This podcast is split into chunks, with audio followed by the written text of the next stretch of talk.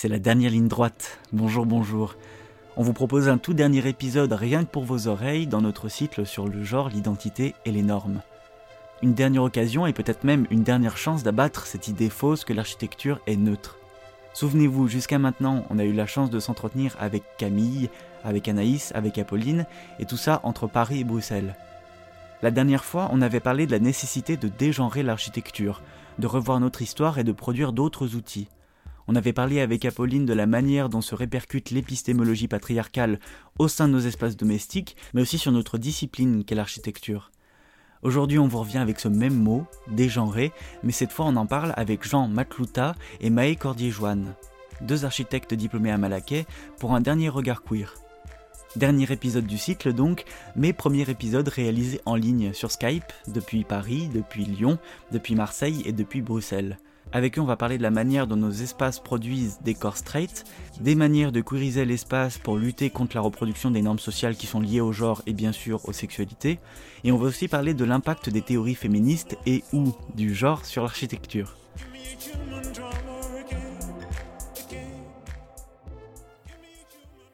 Eh ben bonjour à tout le monde, on est ravis en tout cas et on vous remercie de bien avoir voulu accepter cette petite invitation qu'on vous donne. Et on a cette petite question qui nous semble super importante en ce moment, c'est là où vous êtes en ce moment, comment vous allez? Maë, si tu veux commencer peut-être? D'accord.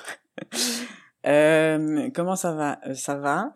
ça a été, comment dire? Je pense que pour plein de gens, c'est une période un peu, un peu, un peu complexe avec, euh, enfin, ce qui me concerne, pas mal de changements de de programme et de bon et de devoir s'adapter à pas mal de choses mais globalement ça va ouais. Est-ce que je peux te demander où tu es là pour savoir par curiosité? Euh, là je suis à Marseille hébergée chez une amie qui me prête son appartement pendant le confinement puisque je n'ai pas d'appartement. D'accord très bien. Jean toi ça va? Salut Stéphane, Léa et Maë. Euh, moi ça va, moi je suis à Paris, je suis confiné et ça va relativement bien parce que je viens de revenir de Beyrouth où euh, j'étais pas confiné donc euh, euh, donc euh, j'ai pas vécu ou, sub, ou subi le confinement comme euh, tout le monde ici à Paris. Donc je dirais que ça va plutôt bien. Super. Et merci de, de nous inviter pour pour, ce pour ce podcast, c'est super et c'est avec plaisir qu'on est là. On va rentrer dans le vif du sujet et on voulait revenir un petit peu avant le début de votre collaboration. Vous avez tous les deux travaillé en parallèle sur les questions qui sont liées au genre et à la sexualité en architecture. Du coup, on voulait vous poser cette question. Est-ce que vous pouvez vous situer chacun? Et est-ce que vous pouvez revenir sur vos recherches respectives, s'il vous plaît? Euh, Bon, bah, bah moi, je, me situe en tant que personne queer, arabe, qui, qui est basée ou qui vit actuellement en France, euh, à Paris. Et euh, je suis architecte diplômé, comme euh, vous l'avez dit au, début, de, l'ENSA Paris depuis 2019. Et donc, c'est à travers cette identité, euh, enfin, que je dirais complexe, que, que je me situe dans, dans mes recherches et dans mon travail euh, militant ou scientifique, euh, plutôt et scientifique, parce que les deux sont très reliés. Euh, donc moi, mon travail sur le genre et la sexualité ont commencé euh, en licence 3, quand j'étais en échange à l'école euh, d'architecture de Vienne. Je sais pas s'il faut que je parle de ça. Si, si, très bien. D'accord. Euh, ben, en fait, j'étais initié euh, euh, au Gender Studies quand j'étais en échange à l'Académie des Beaux-Arts de Vienne, euh, où j'ai pris justement des cours de Queer Studies, euh, Queer and Trans Studies, euh, qui traitaient justement les notions de genre, de sexualité, en sciences sociales. Et en étant en, dans le département d'architecture à l'époque, euh, j'étais très frustré de qu'il n'y avait pas le lien qui était fait euh, entre espace et genre et sexualité. Mais pendant le cours, on parlait très brièvement d'espace, très brièvement de ville. C'était un peu un arrière-plan euh, anecdotique euh, qui n'était pas du tout exploré ou, ou rentrait pas forcément dans les détails. Euh, donc de retour en France et commençant mon master, donc une recherche euh, dans le cadre de mon mémoire de, de master d'architecture, euh, j'ai voulu justement euh, explorer ce, ce, lien, cette intersection entre espace, genre et sexualité, euh, basé purement sur des instants parce que j'avais vu aucun aucun article, aucun livre là-dessus avant, enfin là-dessus dans le sens sur ce lien précisément. donc voilà, c'était de là où tout a commencé pour moi en tout cas. Super, merci. Et toi, Maë Et moi, euh, et donc, bah, pour commencer déjà, pour me situer, euh, moi je suis une personne euh, transmasculine et j'utilise euh, le pronom il. Euh, je suis blanc et j'ai 27 ans.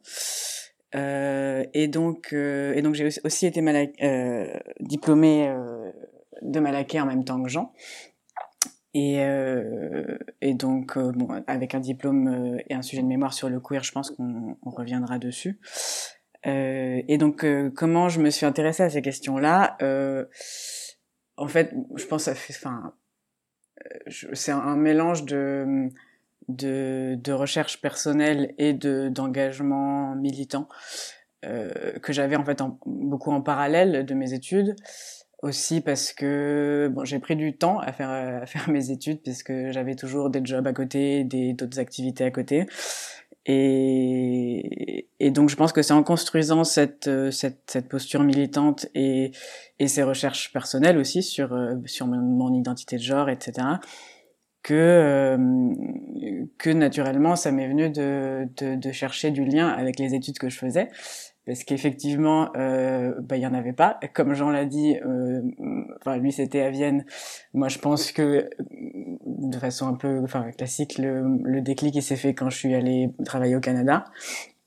Euh, et, et, donc voilà, je pense qu'on est, j'ai cherché pareil le, le lien qu'il y avait avec l'architecture et euh, et, et, donc ça s'est construit au fur et à mesure, et, et notamment, euh, notamment depuis deux trois ans, avec euh, j'ai co, co euh, monté une association qui s'appelle l'ICRA, qui est l'envers de l'archi, avec euh, avec des, des, amis qui s'appellent, euh, enfin notamment Julia et Dorota, et maintenant on est on est plus nombreux nombreuses euh, autour de ce constat de, du, du, du, manque de visibilité. Et donc, on essaye de, de, de, à la base, de faire une, une, database, de fédérer un peu toutes les toutes les pratiques qui sont qui sont alternatives euh, et qui sont peu visibilisées pour aussi nous mettre en contact les uns les autres et essayer de de, de se fédérer, de travailler ensemble. Et c'est aussi une structure qui nous permet plus de, de visibilité puisqu'on a fait euh, on fait pas mal de, enfin, de conférences. Euh, on passe beaucoup par le, par la pédagogie. On fait ce que ce que Malaké appelle euh, des intensifs. C'est en gros des workshops sur euh, sur une semaine. Où on fait où les étudiants et étudiantes font que ça pendant une semaine. Et, et donc Julia et Dorota, qui font son membre de l'assaut, ont fait il y a en 2018 un intensif sur le féminisme en architecture. Et, euh, et en février dernier, avec Jean, on en a fait un sur, euh, qui s'appelait Révéler le genre dans, l'espace, l'architecture à l'épreuve du féminisme et de la théorie queer, où en gros on essaye de venir justement se s'incruster un peu dans les écoles d'architecture et montrer que c'est un sujet, et c'en est un, et ça marche très très bien parce qu'en fait, euh, énormément de personnes sont intéressées, et, et c'est la preuve du gros manque qu'il y a en ce moment, euh, qu'il y a en ce moment dans les études. Euh, donc voilà, principalement. On, à un moment, on aimerait bien vous euh, poser des questions justement sur le fait d'avoir été euh, professeur, mais on se demandait si vous pouviez définir, peut-être à tour de rôle ou ensemble, enfin, quelle définition vous donnez finalement à l'architecture queer? Bah moi, je, définirais l'architecture queer comme une architecture qui permet l'existence de, des, inter, des intersubjectivités queer dans l'espace ou une architecture qui euh, permet des subjectivités euh, autres que les, que les subjectivités euh, hétérosexuelles, cisgenres et blanches d'exister. Donc, pour un peu dire les choses en somme, ça serait ma définition de l'architecture queer. après, le terme queer dans le domaine de l'architecture, je pense qu'il se décline sur plusieurs définitions et plusieurs plusieurs explications que ce soit en termes de méthodologie ou de qualification esthétique ou de, ou de camp, etc. Mais en tout cas, à travers mes recherches, mon travail enfin, personnel, professionnel ou universitaire, je dirais que voilà, c'est, enfin, l'architecture queer c'est défini en tant que qu'une architecture qui permet de faire exister des intersubjectivités queer. Oui, voilà. Après, euh, je pense vous êtes, je pense déjà revenu sur le terme et sur son origine, etc. Euh, après, nous, effectivement, on l'utilise en architecture. On peut pas vraiment euh, qualifier une architecture d'architecture queer parce que le risque qu'on a quand on utilise ça, c'est qu'en fait, effectivement, toutes les personnes, euh, enfin, en tout cas, les personnes qui qui connaissent pas forcément le milieu, etc., vont toujours nous dire, mais ça ressemble à quoi une architecture queer? Et c'est comment une architecture queer? Donc, donc c'est un peu, euh, je, je, pense qu'on on, est on est pas mal à être d'accord sur le fait que que le queer c'est euh, que c'est surtout un outil et que c'est une démarche qui nous permet un certain point de vue et une certaine subjectivité sur euh, sur la pratique de l'architecture et qu'il n'y a pas par essence une, architecture queer puisque justement l'idée c'est de désessentialiser et de et de de, de sortir du de, de, de toute normativité on va dire. Enfin de la, de la normativité dominante en tout cas. Oui complètement. Et finalement enfin, au centre de tout ça, on se disait qu'il y avait le corps, le corps euh, aussi comme outil politique, qui s'est construit à travers des modes d'asservissement somatique, qui a résisté et qui a créé euh, d'autres savoirs, enfin des savoir-être, des savoir-faire, des savoirs théoriques. Et un petit peu, euh, Maë, comme ton modulor 2.0 queer. Et du coup, on se demandait si vous pourriez nous parler de ces corps et de comment ils sont conduits finalement euh, par nos espaces. Parce que par exemple, Shadow, il parle de corps straight, enfin les espaces produisent des corps straight et finalement dans vos recherches vous en parlez aussi, enfin notamment avec le moduleur euh, queer que tu as réalisé et on se demandait si vous pouviez un petit peu en parler euh, de ces corps et de comment ils sont conduits finalement. Mais c'est aussi, enfin c'est une histoire de, enfin déjà effectivement même dans, la notion des savoirs situés de de, de Naraway, il y a, y a cette euh, cette question aussi de, enfin cette idée que en fait toute théorie est produite aussi par un certain type de de corps, donc enfin, un certain type de personnes, donc un certain type de corps.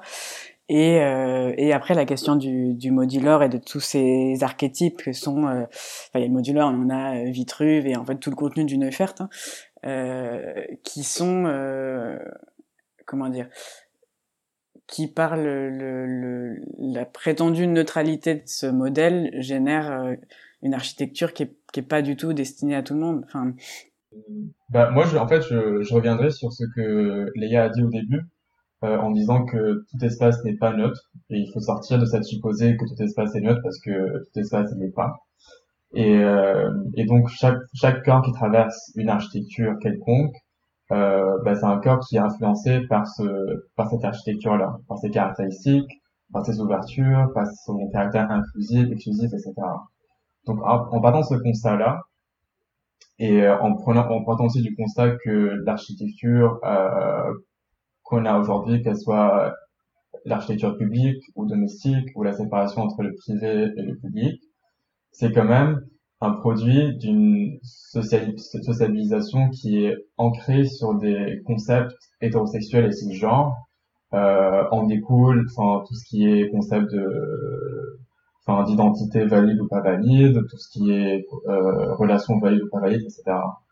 Donc en ce sens, euh, l'architecture, elle est basée sur un corps, euh, ou elle est faite, elle est produite par et pour un corps qui est hétérosexuel, euh, cisgenre, blanc et considéré comme valide.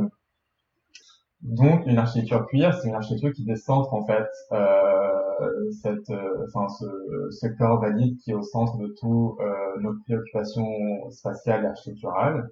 Et c'est une architecture qui remet euh, enfin, à l'honneur d'autres besoins ou d'autres euh, d'autres types de corps, d'autres identités qui sont forcément plus considérées dans la pratique de l'architecture, mais aussi euh, de son enseignement. Donc, euh, enfin, de ce, enfin, en ce sens, euh, je dirais que, que justement l'architecture queer, elle se base sur sur ces corps qui sont critiques de, de tout ce qui est homogène, homogène tout ce qui est euh, tout ce qui suscite en fait une, une exclusion qui est basée sur des euh, sur des accords, sur des convictions euh, sociologiques, euh, des, convictions qui sont construites et qui sont qui prétendent être naturelles à à, enfin, à, à l'humanité quoi.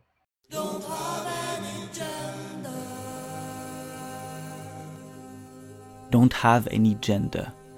Le ton est donné dans cette première pause musicale et pour être tout à fait franc, elle nous a été glissée à l'oreille par Maë. Vous écoutez Interférence, vous écoutez Jean et Maë, vous écoutez la pop androgyne de Niki Niki, vous écoutez Ungenderness.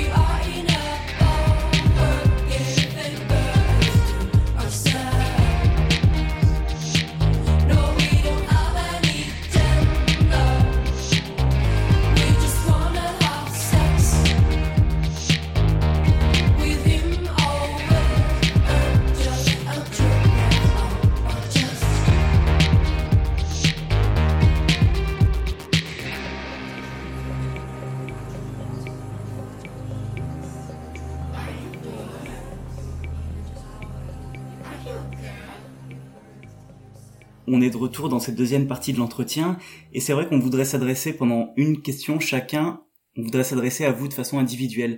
Et on a parlé un petit peu des savoirs et des réflexions que vous avez accumulées chacun dans votre coin. Et j'aimerais commencer avec Maë. Maë, donc, euh, en fait, à un certain moment, quand on a accumulé des réflexions et des, des, savoirs, on est amené à dessiner un projet d'architecture. Donc soit on le fait parce qu'on ressent le besoin intérieur, soit on nous demande de le dessiner. Et j'aimerais bien que tu nous parles un petit peu de la piscine Peyron. Est-ce que je le prononce bien déjà? Euh, Oui, je crois. Euh, alors effectivement, la question du, enfin de la, de, de, de faire projet à partir de ça, elle, est très compliquée parce qu'en fait, on est, on est très nombreux. La, la, théorie est, euh, est, est, assez claire, je pense. Après, euh, ça, ça, revient à, à, ce dont on parlait tout à l'heure sur l'idée d'architecture queer, c'est qu'en fait, euh, on peut se servir de toute cette théorie pour nourrir un projet, mais je crois pas qu'on puisse faire un projet queer. Je, moi effectivement, mon, euh, mon, mon, projet de PFE, enfin en fait mon mémoire de PFE était euh, effectivement sur le sur la démarche de queerisation, enfin sur l'origine du, du, du terme et de comment, euh, en gros, on arrivait à, à prendre de, des, de, des espaces, on va dire, euh, occupés par la, par la communauté queer, de la théorie queer euh, plus académique, et de voir comment, de tout ça, on essaie d'en extraire un, une démarche.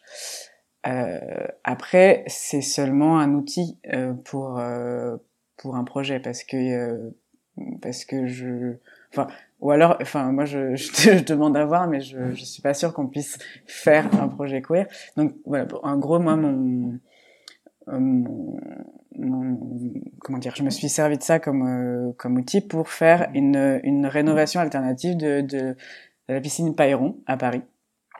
Euh, j'ai choisi ce projet, en fait, en fait, surtout parce que je voulais euh, une piscine, en fait, parce que je, en fait, je me suis posé la question du, des, des programmes.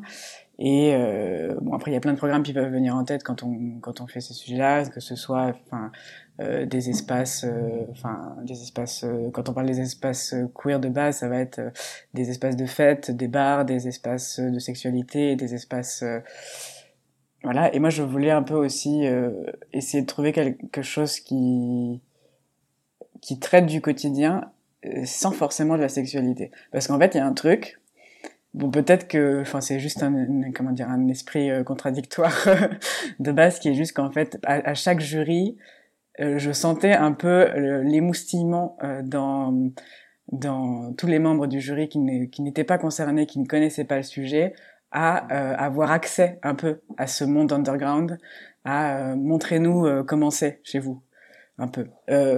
donc je crois que ce truc-là m'a un peu dérangé. J'avais pas envie de faire, même étant membre de la communauté. Enfin, déjà il y a beaucoup de personnes qui qui ne sont pas concernées et qui en font des sujets.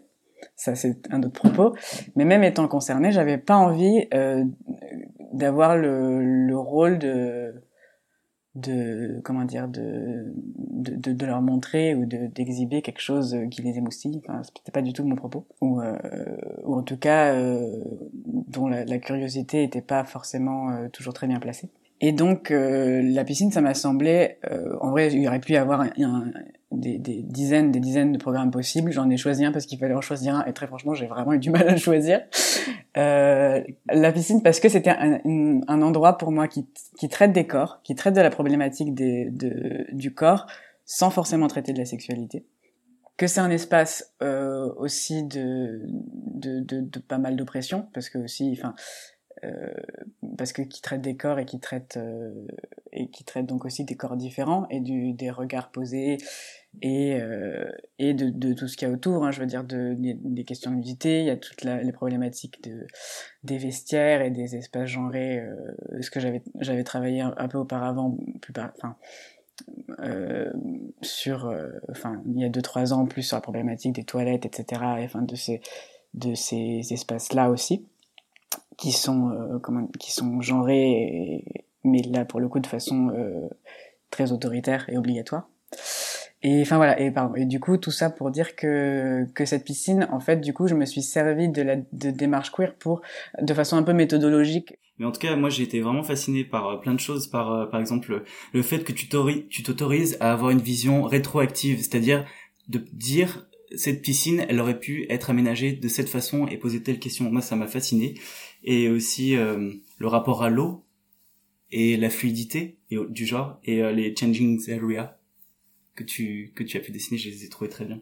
Et c'est vrai que oui, sur ce truc de. Après voilà, la piscine Payron, je, je pense que euh, en fait, je l'ai été choisi, j'ai choisi purement euh, au ressenti. disons que, enfin, je voulais que ce soit déjà un, un, un, endroit qui existe, parce que je voulais pas inventer euh, une espèce d'utopie queer que je, je sais pas comment elle aurait existé. Je voulais que ce soit quelque chose de d'existant à subvertir, à détourner. Euh, et, euh, et cette piscine, je pense qu'elle m'a marqué parce qu'elle venait juste d'être rénovée.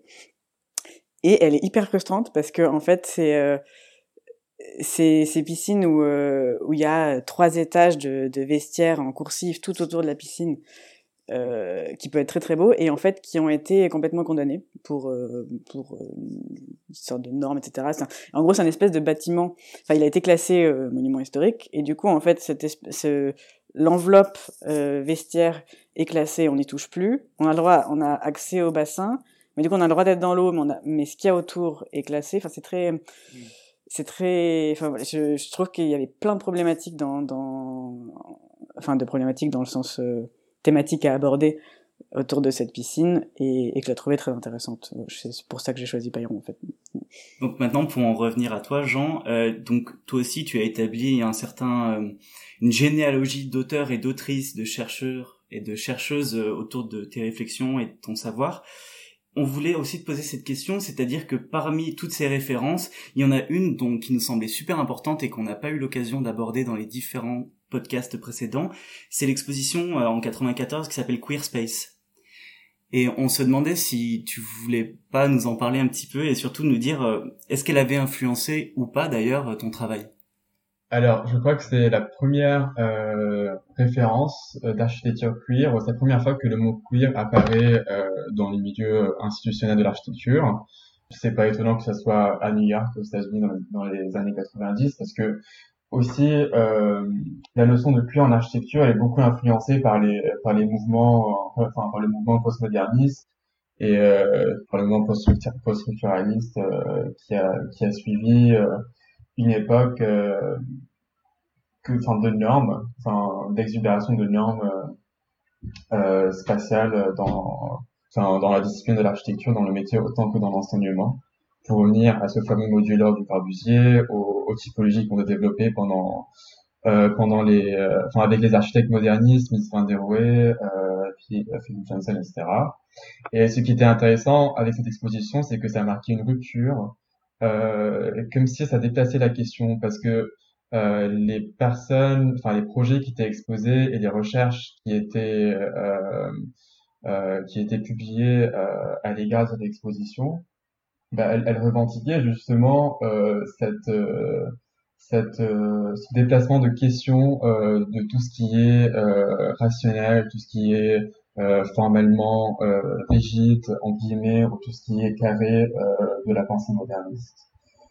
Euh, donc, en tout cas, en, en, analysant les projets qui étaient exposés, enfin les projets que j'ai pu trouver euh, en ligne, parce que je ne suis pas déplacé euh, sur place pour, pour voir les archives, alors que j'aimerais bien.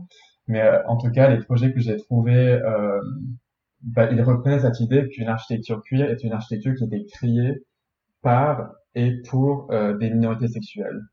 Euh, donc c'était les premières esquisses d'une architecture qui peut euh, sembler comme queer parce qu'elle répondait à des besoins qui étaient qualifiés de queer parce que euh, finalement c'est des personnes queer qui mettaient euh, qui mettaient en jeu des qualités spatiales euh, qui répondaient à des besoins spécifiques qui n'étaient qui n'étaient pas forcément justement à la préoccupation d'autres architectes qui étaient euh, hétérosexuels ou homonormatifs, euh, etc. Ouais, on se demandait aussi comment ça avait influencé ton travail parce que justement, as, euh, à travers tes écrits, tu as mhm. formulé, on peut dire peut-être une proposition sur l'espace domestique et comment on peut le queeriser. Mhm. Alors, oui, c'est vrai que, que ce mémoire était, était vraiment euh, enfin un brouillon ou genre un manuel de euh, de travail pour euh, enfin qui a précédé mes réflexions d'après ce mémoire ou après mon master. Mais en tout cas euh, contrairement à, Maé, à Maé, je pense que qu'il existe une, une, une, architecture euh, sauf qu'il n'existerait pas une recette pour rendre une, une architecture queer.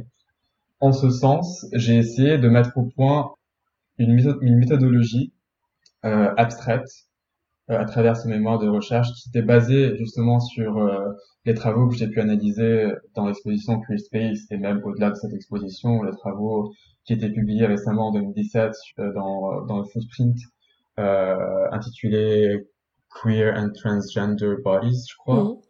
Et aussi à travers les travaux qui étaient publiés dans le log numéro 41 qui était dirigé par euh, Jeff Arkolb. Euh, justement, j'ai essayé de de formuler euh, une soi-disant méthode qui pourrait euh, à chaque fois euh, pas dicter ce qu'il faudrait faire pour obtenir une, architecture cuir, mais qui pourrait euh, justement accompagner l'architecte pour euh, faire gaffe à ce qu'il crée, à ce qu'il dessine, à ce qu'il produit. C'est comme, enfin comme j'avais dit au début, c'est comme un manuel personnel pour moi. Euh, et ça me fait toujours plaisir que ça soit aussi lisible par d'autres personnes pour justement contourner des méthodes qu'on a acquis ou qu'on apprend toujours en école d'architecture ou même dans le milieu professionnel en agence d'architecture, etc. Ok. Bah en fait, on, on voulait justement poser cette question de comment couriser l'espace parce qu'elle fait un peu débat. Et comme tu viens d'y répondre, peut-être euh, Maë, est-ce que tu aimerais répondre, même si peut-être que c'est assez redondant euh, par rapport à, à ce qu'on vient de dire?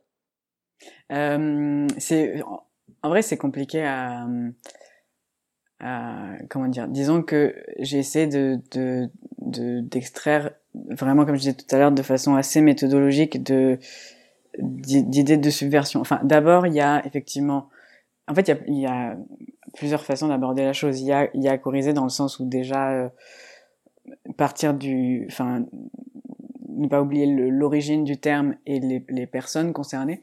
Et, et, donc il y a de ça effectivement de déjà qui, qui, semble primordial de de rendre une architecture euh, accessible à tout le monde, de de penser les différents les différentes personnes quand on fait une architecture et de pas considérer que qu'il y a une réponse euh, universelle à toute problématique spatiale. Euh, et après, euh, d'un point de vue méthodologique, moi j'ai plus j'ai plus appliqué le côté subversif et le côté dénormé, c'est-à-dire de voir un peu comment je, comment euh, j'aurais fait un, un, projet par rapport à tout ce qu'on m'a appris, et en fait à chaque étape re-questionner en permanence en fait. Je pense que c'était ça la méthodologie que j'ai un peu appliquée. Du coup, je sais pas si queeriser le terme, mais en tout cas, il y a vraiment ce truc de remettre en question chacun des actes quand on fait projet.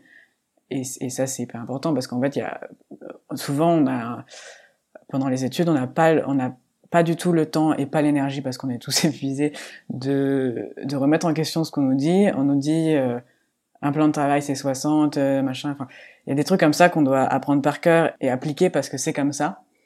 Et en fait, euh, et en fait déjà juste effectivement remettre en question tout ce qu'on fait un peu automatiquement. Et c'est assez impressionnant parce qu'effectivement on le fait automatiquement alors qu'on est encore, on n'a que quelques années d'études, mais mais mais déjà on fait on fait des trucs hyper automatiques et, euh, et, des, et des fois on passe dans des jurys ou dans des studios de projet où tout est hyper euh, uniforme. C'est un peu triste déjà pour euh, pour ce que pour ce qui est possible parce que l'architecture peut permettre quand même énormément de choses. Et en fait, si déjà pendant les études on se réduit sur ça, c'est enfin j'entends bien qu'il faut apprendre pour pouvoir désapprendre, mais euh, mais quand même, je pense qu'on on mériterait de enfin on aurait besoin tous de un peu plus euh, conscientiser ce qu'on fait et remettre en question les choses qu'on fait de façon de façon automatique. Complètement. Ben, moi, je le dirais jamais assez, mais euh, les études supérieures, justement, c'est fait pour créer des outils critiques et se questionner et pas euh, bêtement reproduire euh, l'ordre établi. En tout cas, les... Enfin, aller sur la même euh, lignée que les idéologies dominantes, quoi. Et on l'oublie souvent, je trouve, en architecture. Exactement. Je, je pense que ça vient que, que ça vient effectivement assez tardivement et que on l'a vu justement euh, pendant les, les workshops qu'on a fait, que en fait il y a, y a, une énorme demande en fait, et c'est sûrement de plus en plus euh, conscientisé et demandé effectivement depuis euh, euh depuis trois quatre ans quoi, depuis euh, depuis depuis MeToo et, et, tout ce qui en a suivi, mais euh, mais il y a une véritable demande et en fait maintenant je pense qu'on peut plus considérer que c'est euh, que c'est un truc de niche et que et qu'on est que quelques-uns à vouloir faire comme ça. Non en, vrai on est tout, on est tous plus ou moins enfermés dans ces trucs là et je pense qu'on a tous intérêt à déconstruire un peu tout ça.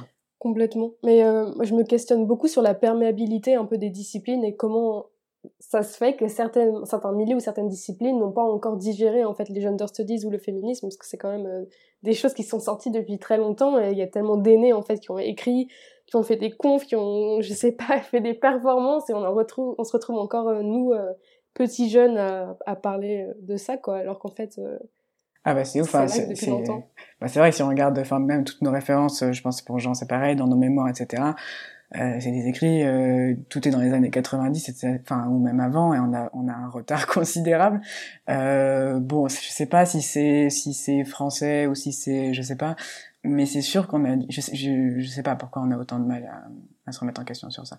Jean, excuse-moi, tu voulais dire quelque chose tout à l'heure. Euh, oui, mais du coup, je vais rebondir à ce que à ce que vous êtes en train de, de dire que, que de toute façon l'architecture a toujours été en retard par rapport à tout, à tout ce qui se passait en fait, euh, que ce soit aujourd'hui ou il y a 10 ans, il y a 20 ans, on remarque toujours qu'il y a un décalage en fait entre cette discipline et les changements euh, sociaux ou, ou les changements dans les dans les domaines des sciences sociales qui, qui se passent autour. Et ça c'est quelque chose qui m'a toujours interrogé parce que je comprends pas trop euh, pourquoi. Parce que déjà en architecture on, on se revendique tous ou en tout cas on revendique dans l'enseignement euh, de l'architecture de enfin un rapprochement au, avec les sciences sociales alors que c'est qu'une partie des sciences sociales qui sont prises en compte Et ce que je voulais rajouter aussi tout à l'heure, c'était que, enfin, que je pense que c'est important de noter que euh, ce, cette subversion des normes, ce détournement des normes, etc., c'est pas juste pour euh, pour faire chier quelqu'un en fait, et c'est pas juste pour déranger. Certes, ça fait ça dérange des gens, euh, ça dérange des pensées, ça remet en question certaines choses qui ont été euh, conçues comme acquises, mais cette euh, mais ce dérangement il est nécessaire, il est nécessaire pour des corps qui qui se qui se bah, qui sont pas reconnus, qui sont pas vus et qui sont par conséquence pas validés par euh, enfin, par la discipline qui est l'architecture et ça on peut pas euh, on peut pas le nier. Mm. Oui clairement après euh, effectivement effectivement euh, après ce qu'on dérange en vrai c'est enfin on dérange surtout ceux qui sont jamais dérangés d'habitude aussi et c'est en ça c'est en ça que ça les dérange. Parce qu'en vrai, je veux dire, sinon, il y a quand même une immense majorité de la population qui, de toute façon, est dérangée. Si c'est et après, sur revenir sur le truc de la socio, c'est euh, c'est euh, oui, effectivement, on est censé euh, prendre en compte les, les, sciences sociales, etc. Mais enfin, là, là, c'est là, c'est assez drôle comment euh, vraiment pendant des années, euh, à chaque fois que, que j'essaie d'apporter des, des, questions de genre, etc., on me dit toujours que ça n'avait rien à faire en architecture. Et là, c'est vraiment très récent qu'on se dise ah oui, en fait, c'est vrai peut-être que parce que vraiment, en très longtemps, c'était mais on va faire de la socio, on va faire des gender studies, ça n'a rien à faire ici. Mais du coup aussi, ça, ça rend compte de, de à quel point, euh, enfin, l'architecture c'est un milieu de, de dominant et exclusif par rapport à par rapport au reste des, des personnes ou des gens. Enfin, quand je, je rebondis à, à, au moment où tu as dit que que les que enfin que la plupart des gens sont dérangés parce qu'ils n'ont jamais été dérangés avant.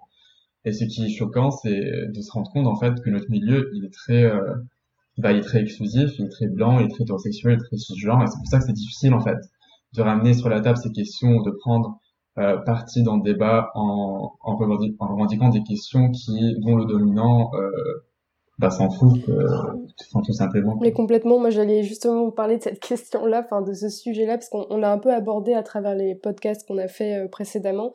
En fait, on en revient souvent au fait que dans la profession, enfin en tout cas dans nos études, dans la discipline, c'est majoritairement des hommes blancs, hétéros, cisgenres, valides, euh, aisés, qui construisent, qui ont des agences, qui nous font cours.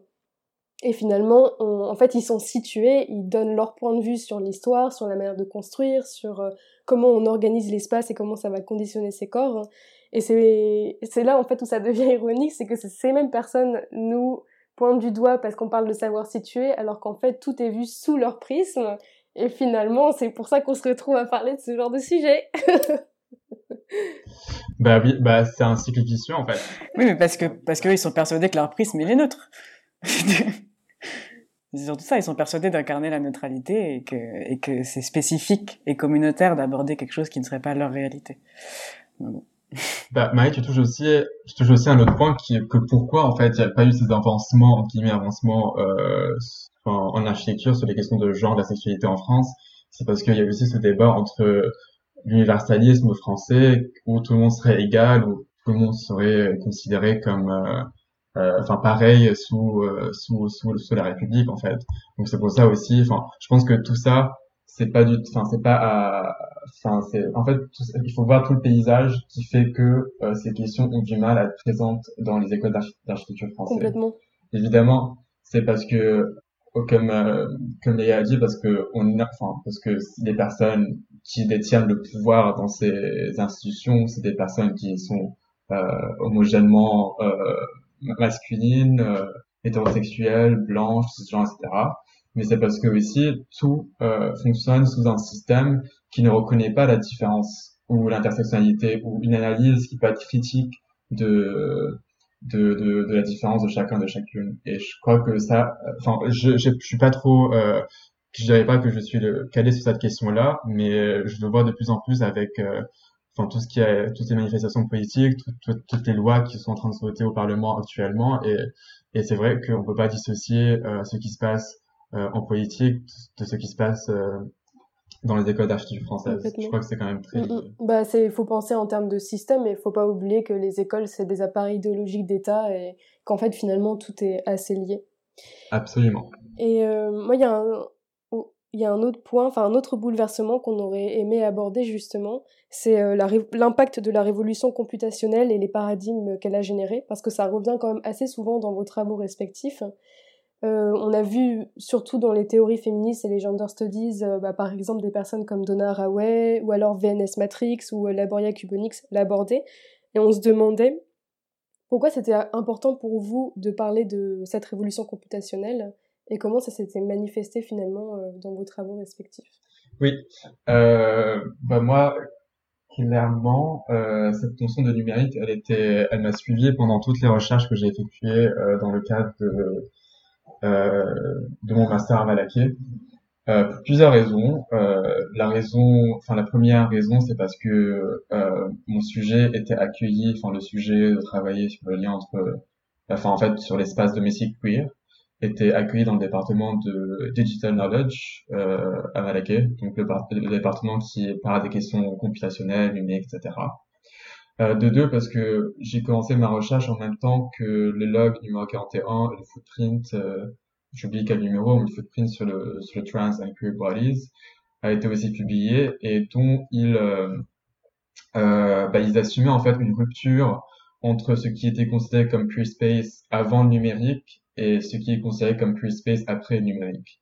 Et c'est justement, et c'est pour ça que c'était justement intéressant pour moi d'explorer euh, la notion de free space euh, sous l'angle de, de tout ce qui est outils computationnels, mais aussi tout ce qui est comme outils numériques ou réseaux, aux réseaux sociaux, pour comprendre un peu l'impact euh, bah, du numérique sur sur sur l'espace queer parce que au travers des travaux en architecture, des projets en architecture des années 90 jusqu'à des jusqu'au début des années 2000, il y avait comme un, enfin il y avait un échec un peu partagé par tout le monde. Enfin il y avait oui c'était enfin tout le monde disait que cette conception de d'architecture d'architecture queer a été a échoué parce qu'elle reprenait des systèmes de domination et alors que en 2017 ou un peu avant, il y a eu ce renouvellement de la question par le biais, de la, par le biais du numérique. Est-ce que le numérique pourrait justement euh, permettre une subversion plus profonde, plus une mutation plus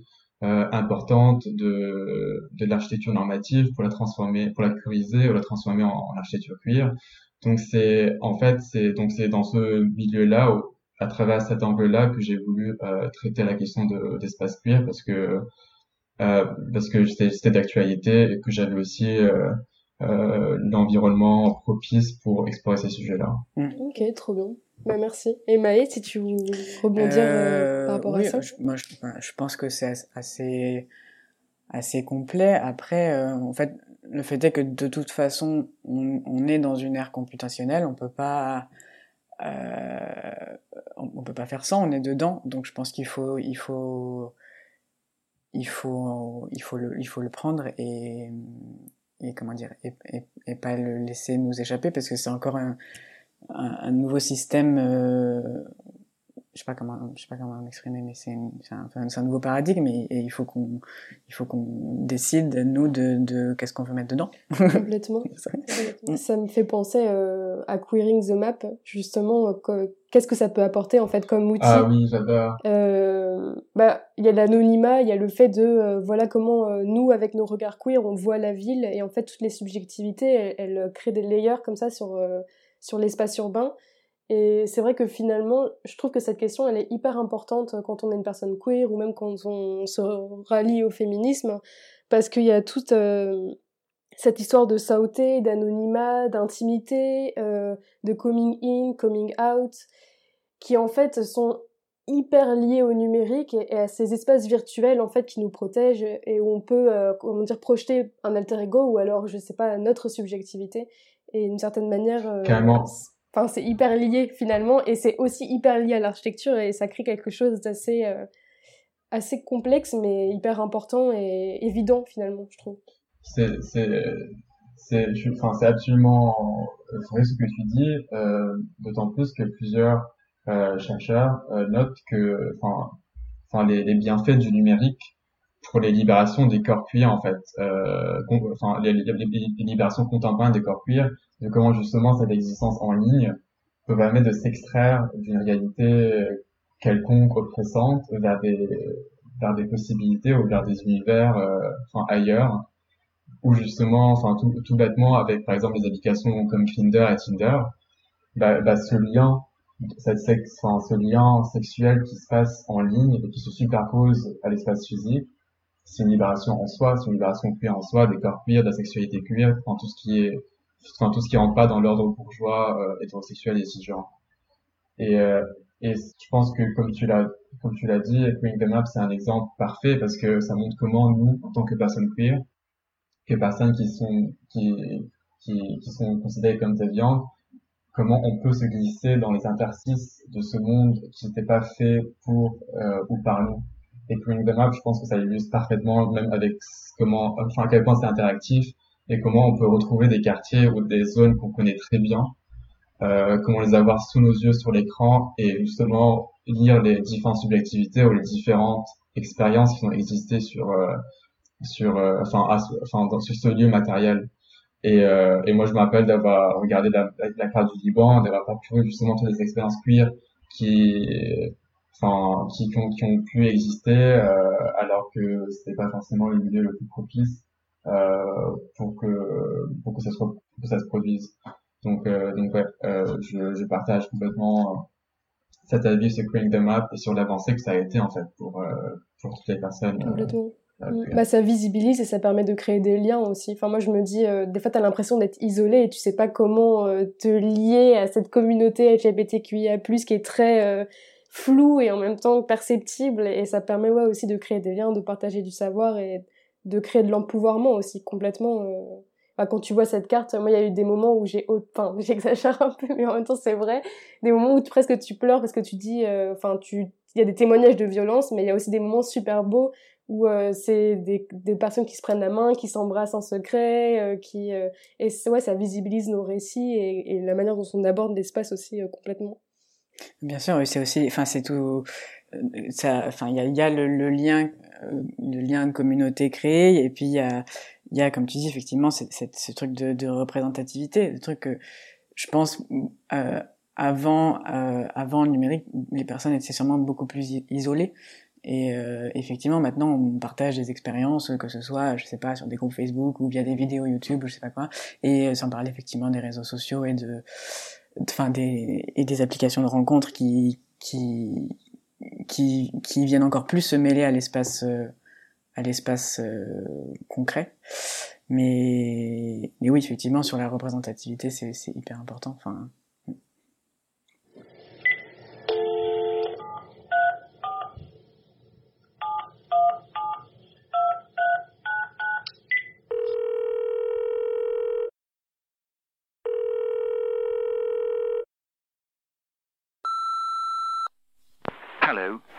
cannot be taken at the moment, so please leave your message after the tone.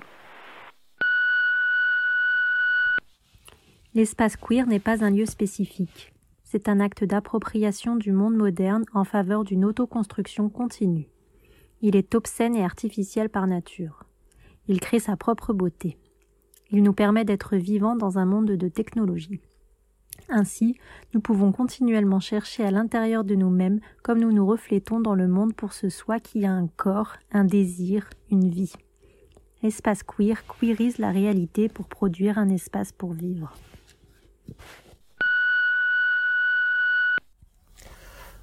Aucun espace n'est totalement queer ou totalement inqueerable, mais certains espaces sont plus queer que d'autres. Le terme que je propose pour l'espace queer est imminent, enraciné dans le latin imminere, se profiler ou menacer. Cela signifie prêt à avoir lieu. Pour les défenseurs comme pour les opposants, la notion de queerness est en effet menaçante.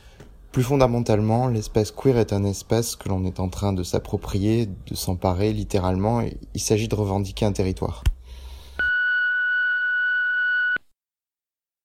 Hey buddy, just give me a quick call here, how you're doing, how you're doing in LA. And uh, love you, I've been praying for you.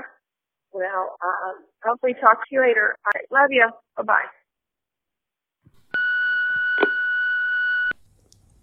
D'abord, l'espace queer trouve son origine dans le placard.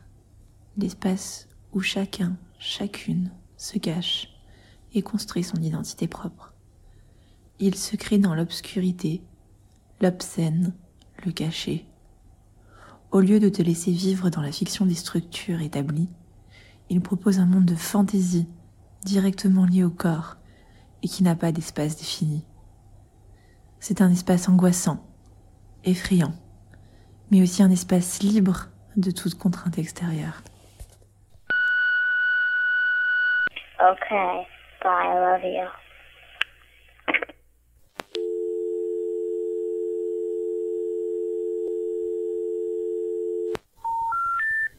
If you'd like to make a call, please hang up and try again. If you need help, hang up and then dial your operator. Donc il y a quelques minutes, on a parlé un petit peu du système dans l'enseignement des écoles d'archi et justement, nous, on est super content de vous avoir parce que vous avez été prof pour la première fois l'année dernière. C'était à l'occasion d'un intensif à Malaquais, si je me trompe pas. Et justement, vous avez échangé et vous avez euh, parlé de la nécessité de dégenrer l'architecture. Et on comprend tout à fait, après tout ce que vous nous avez dit, comme à quel point c'est important pour vous. Mais on voulait euh, tout simplement savoir comment ça s'était passé, euh, c'est-à-dire en termes d'organisation et d'échange avec les étudiants. Comment ça s'est passé? Alors, euh, on parle souvent de, de justement euh, de comment c'est difficile de faire exister ces sujets en école d'architecture en, en, étant étudiant, et ça l'est encore plus quand quand on veut quand on veut enseigner ou rentrer un peu dans le dans le système d'enseignement. Mais il faut pas oublier aussi les alliés qu'on a eu euh, à Malaké qui nous ont permis euh, de justement euh, faire cet intensif là. Euh, je pense particulièrement aussi à, à Stéphanie Dadour qui, était vraiment comme, comme un mentor pour moi pendant mes années de master, qui a qui était à mon jeu de mémoire, qui a même lu mon mémoire, qui m'a donné plusieurs plusieurs directives, plusieurs conseils sur le sujet. Et euh, je crois que c'est important aussi de mentionner qu'il y a des qu'il y a des alliés en fait qui existent dans les écoles et il faut pas l'oublier et il faut se s'y accrocher et ne pas les lâcher et euh, et construire des choses euh, avec eux parce que c'est super important et en fait c'est le seul moyen de faire exister ces sujets là. Enfin, je laisserai Maë parler plutôt de de enfin de l'interaction avec les étudiants et les étudiantes euh, mais en tout cas, euh, on a eu plusieurs invités, plusieurs profs et enseignants et enseignantes qui sont à Malaki, qui ont participé dans notre intensif. Donc, faut pas croire aussi qu'on est, bah, qu'on est les seuls en fait, et qu'on est les seuls à naviguer dans ce monde. Euh, on a été beaucoup aidés et nous en sommes très reconnaissants. Oui, euh, oui, c'est ça. Effectivement, on a pu le faire à Malaquais, je pense, parce que ben, on a tous les deux fait notre diplôme. On avait fait notre diplôme six mois avant, euh, avant cet intensif à Malaquais, et effectivement avec euh, avec de bons alliés, euh, Stéphanie Dadour, Brian Patterson. Il y, y, en a, enfin, plusieurs professeurs effectivement qui nous ont appuyés. heureusement, parce qu'en fait, euh, je pense que, enfin, déjà avec Jean, heureusement qu'on s'est trouvé en vrai pendant pendant cette, surtout cette dernière année d'études, parce qu'on était, parce qu'on était euh, effectivement très très isolés dans des sujets où tout le monde nous disait que c'était pas un sujet, et et donc en fait du coup forcément on s'est euh, euh on s'est on s'est regroupé aussi pour, euh, bah pour ne serait-ce que pour pouvoir échanger, parce qu'en fait on s'est retrouvé sur un sujet où euh, enfin il y a qu'à voir à chaque jury on est obligé à chaque fois de réexpliquer qu'est-ce que c'est le cours etc donc juste ça fait du bien aussi d'avoir des personnes avec qui on, peut euh, avancer dans la réflexion. Et, et donc euh, je pense que c'est pour ça que Jean et, moi ça a assez bien marché avec avec différents alliés dans l'école. Et donc oui après c'était assez surprenant et en même temps ça nous a vraiment fait du bien de, de tout de suite euh, projeté en tant qu'enseignant, parce que quand pendant plusieurs années, effectivement, on a, on a euh, lutté pour, euh, pour, pour légitimer notre sujet, et qu'en fait, à peine sorti, on nous dit ah mais en fait c'est super légitime, venez en faire un enseignement. Donc ça nous a, ça nous a, ça nous a fait plaisir, c'était, surprenant, mais ça nous a fait plaisir.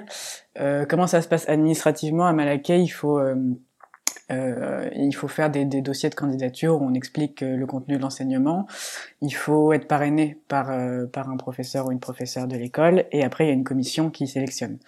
Donc, euh, donc nous, on avait été sélectionnés l'année dernière pour faire cette, ce workshop.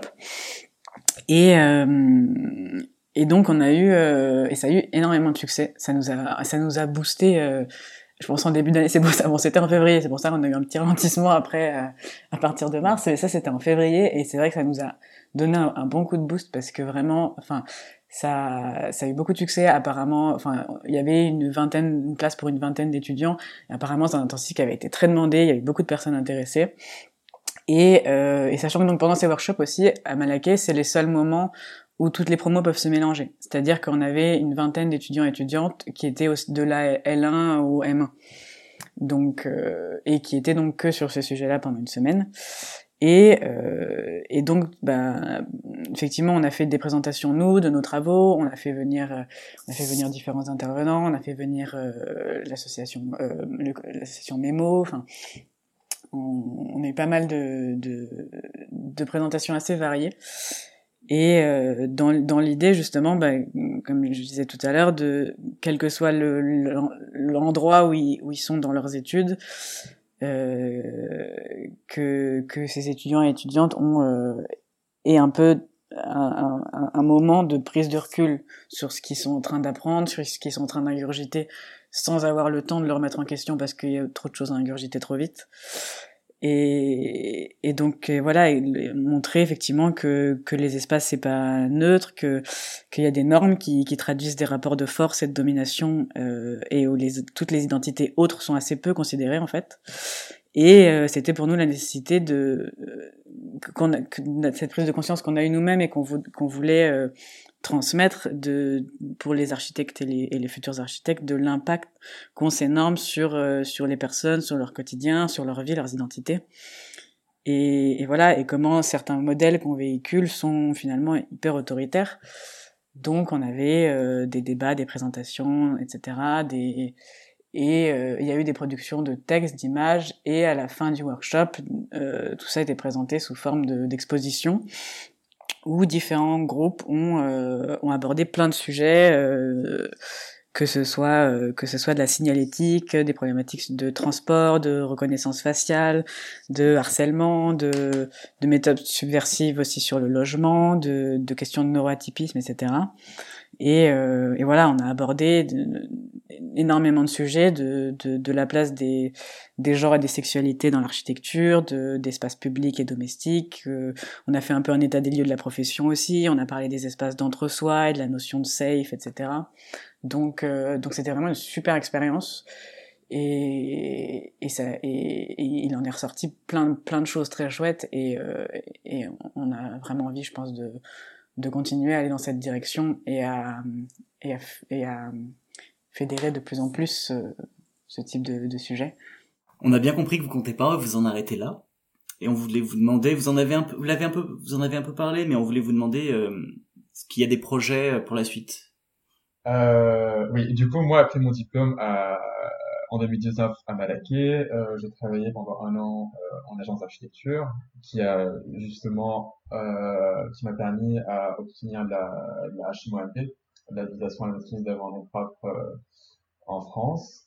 Et suite à ça, je me suis, voilà, maintenant, aujourd'hui, je me tourne plus vers les sciences sociales, parce que c'est vrai que les méthodes et les concepts en architecture ont laissé beaucoup de choses en suspens euh, par rapport, à l'intersection entre genre, sexualité et espace. Donc aujourd'hui, je me tourne vers la discipline de la géographie euh, pour explorer euh, avec d'autres outils euh, ce qui serait un espace cuir en prenant en cas d'étude euh, Beyrouth euh, parce que je une étude de Beyrouth et parce que je pense que euh, parce que enfin parce que j'inscris aussi euh, cette recherche dans un processus de décolonisation donc le terrain des sud béroutin m'est paru approprié sur cet aspect-là.